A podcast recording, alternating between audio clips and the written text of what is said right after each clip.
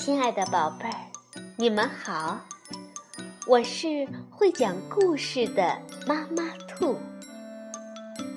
故事是可以玩的，欢迎宝贝儿们到小粽子和妈妈兔一起边看边听，玩故事。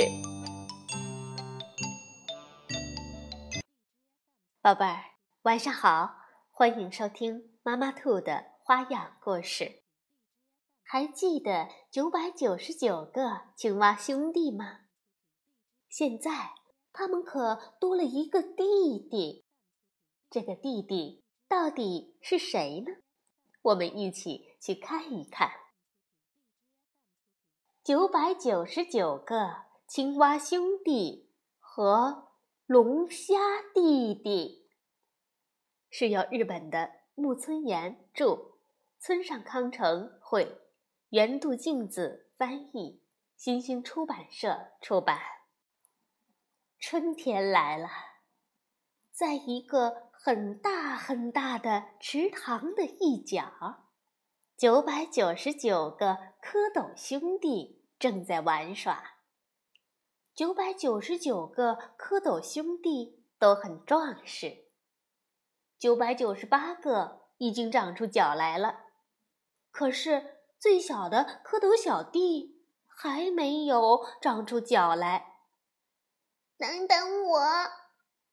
蝌蚪小弟跟在大家的身后拼命追赶着。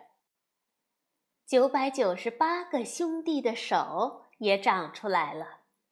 可是，最小的蝌蚪小弟还没有长出手来。等等我！蝌蚪小弟跟在大家的身后拼命追赶着。九百九十八个蝌蚪兄弟已经变成了青蛙，蹭蹭蹭蹭蹭！大家纷纷跳出了池塘。可是，蝌蚪小弟。还拖着长尾巴，没法跟上大家。真羡慕他们，我也想早点去外面看看呀。他眼巴巴地望着池塘外面的世界。哥哥，好像有谁在叫蝌蚪小弟。啊，哥哥，你是在叫我吗？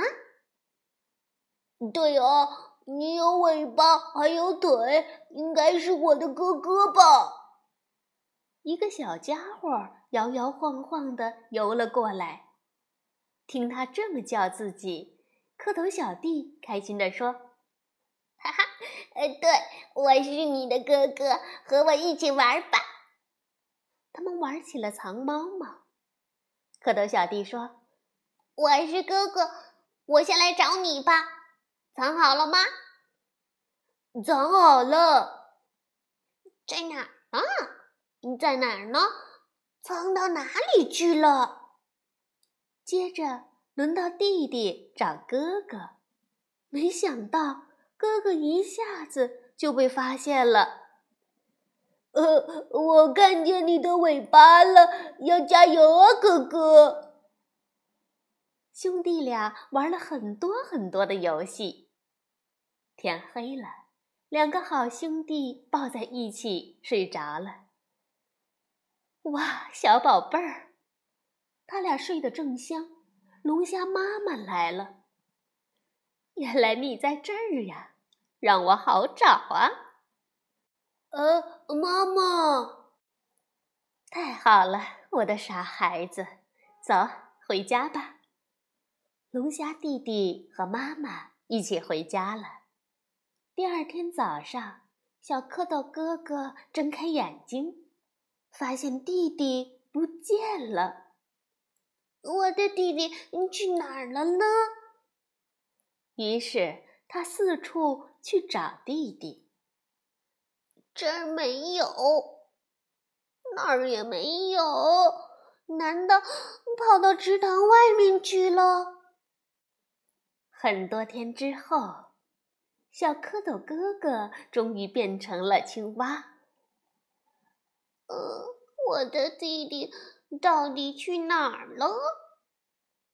小哥哥跳到池塘外面，发现青草正刷刷刷的摇晃着。呃，是在这儿吧？我找到弟弟了。他向草丛中跳去。哇哦，看起来很好吃的青蛙。我要吃了你！突然，一条蛇猛扑过来，小青蛙哥哥大吃一惊：“哇，救命啊！”他急忙跳回池塘中。蛇追了过来，想跑，好吃的青蛙哪里逃？就在这时，住手！龙虾弟弟。紧紧地抓住了蛇的尾巴，你干什么？别碍事儿！蛇拼命甩着尾巴，龙虾弟弟被抛了出去。哦！这时，九百九十八个青蛙兄弟出现了。不好了，我们快去帮忙！他们一起朝蛇扑了过去。大家一起使劲儿啊！哎呦，哎呦！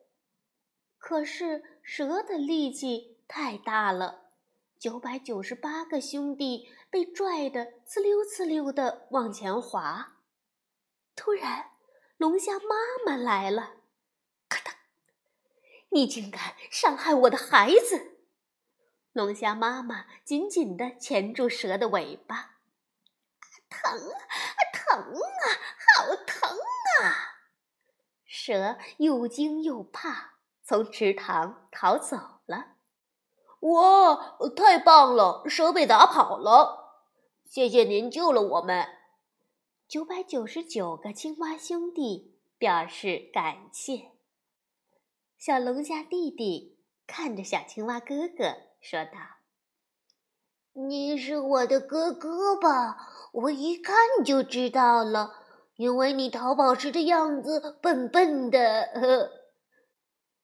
谢谢您，你救了我的弟弟。小青蛙哥哥高兴地对龙虾妈妈说：“哦，谢谢你和我的孩子做好朋友。好了，小龙虾，我们走吧。”龙虾妈妈带着小龙虾离开了。再见，哥哥，你要好好的哟。嗯，你也要好好的哟。龙虾妈妈和龙虾弟弟回家了。九百九十九个青蛙兄弟一直相亲相爱，如今他们还是排成队，开心地唱着歌：呱呱呱，呱呱呱呱呱呱呱。一直到现在，小青蛙哥哥还时常会想起。他的龙虾弟弟。好了，宝贝儿，今天的故事就讲完了。不过，九百九十九个青蛙兄弟的故事仍然在继续。他们之间的兄弟友谊多么令我们感动啊！晚安，宝贝儿。